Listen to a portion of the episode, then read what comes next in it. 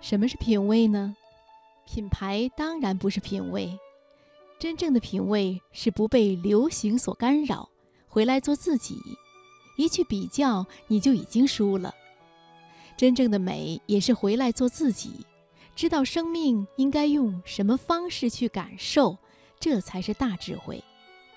要活得美，就要用心去发现生活中的一切美好。而真正的幸福呢，也不一定是要去做惊天动地的大事，而是懂得发现生命中的一切美妙。今晚我推荐我们来分享石怡的文章：生命中最美好的事都是免费的，选自《记者观察》。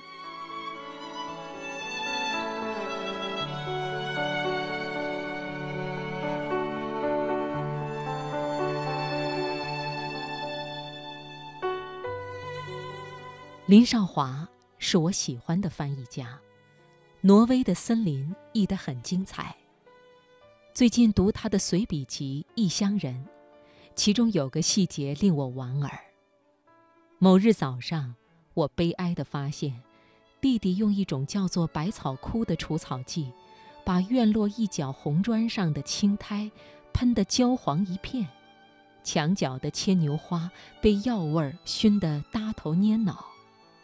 我问他，他说：“青苔有什么用？牵牛花有什么用？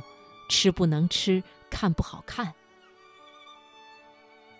悲哀之余，为了让他领悟青苔和牵牛花的美，为了让他体味“苔痕上阶绿，草色入帘青”的诗境，我特意找书打开有关图片，像讲课那样兴奋地讲了不止一个小时。不料过了一些时日，他来园子铲草时，还是把篱笆上开得正艳的牵牛花利利索索地连根铲除。林少华一声长叹：“我还能说什么呢？”不由让人想起一句成语：“夏虫不可语冰。”木心先生说：“没有审美力是绝症，知识也解救不了。”诚如此言。第一次读到木心先生这句话时，就想起一位朋友问我：“这是什么茶杯呀？”我回答后，他啧啧地说：“哎呀，干嘛还要特意买呢？用喝水的杯子泡茶，不也一样喝吗？”看到茶叶，他也一个劲地感叹：“你买那么多茶叶干嘛？”喝来喝去还不是水？我笑笑说：“买一套不算昂贵的茶具，是为了布置一个让我满心欢喜的茶席。一泡茶七克，可以冲泡二十次，每泡最少二十分钟。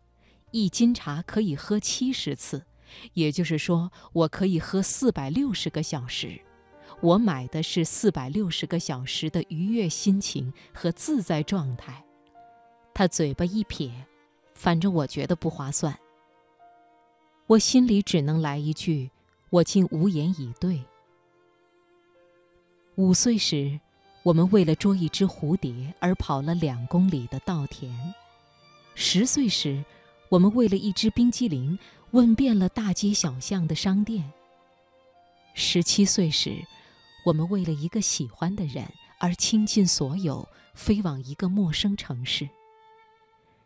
但是现在，有人叫我们去看年少时可盼的海，我们却说，树下有块石头，还跑去看海干嘛？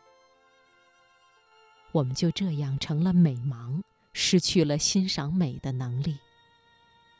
现在很多人干一件事，首先会问：这有什么用？但很少去想，这有什么趣？而有趣，难道不重要吗？因为有趣，我们的生命才丰盛优雅，我们才不会成为生活的奴隶。美学家张世英说：“人生有四种境界：欲求境界、求知境界、道德境界、审美境界。审美为最高境界。”所谓审美境界，就是要审美的生活，就是要活得美。而如今的我们，忙着赶路，忙着学习，忙着应酬，忙着加薪。忙，左面是心，右面是亡。人太忙，活得太功利，心就死了。所以，要想活得美，首先要懂得停，学会慢，找个地方发发呆，居然抬头望见了满天星斗。清晨推开窗，却闻到了远山木叶的芬芳。苏轼说：“惟江上之清风，与山间之明月，耳得之而为声，目遇之而成色。”取之无尽，用之无竭，是造物者之无尽藏也，而吾与子之所共适。慢下来，我们的生活就会立刻美起来。作家蒋勋有位朋友买了豪宅，并找了最有名的设计师来装潢。有一次，蒋勋去他家。发现他住了两年，进口厨具的胶膜都还没有撕掉，他还一个劲儿地炫耀：“你看，那个是明式家具，这一张是意大利最贵的床。”但是蒋勋心里却感叹：“难道家只是装给别人看的吗？”蒋勋也买了一栋房子，在淡水河边。开发商不懂淡水河美景，把窗户建得很小。蒋勋找来设计师，开了十二个窗，而且全是推窗，制造比拉窗更靠近河边的感觉。还架出一个阳台，距离河水只有两米。蒋勋不喜欢隔间，便让设计师用高度界定三个区域。他说。最高的地方是客厅，朋友来了在此喝茶；次高的地方是书房，我在那边看书；再次高的地方就是我的餐厅。我觉得这是我的房子，我的家，我是主人，我知道我要什么。美其实就是回来做自己。我能够不被流行所干扰，我知道自己要什么。作家尼尔被称为是全世界最幸福的人，因为他写了一本教大家获取幸福的书。生命中最美好的事都是免费的。这本书连续一百四十周位居国际畅销书榜第一名。遗失好久的东西，在最不经意时却找到了它。圣诞节购物。恰好在超市门口发现了一个停车位。当你读到这些美好片段时，可曾会心一笑？反正我是笑了，因为这样的美好我也曾有过。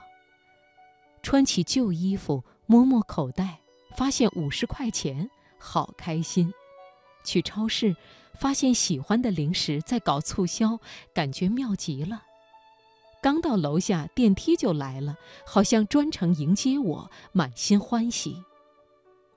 正如尼尔所言，事实上，美好的事情一直都在我们周围，只是我们没有用心去发现而已。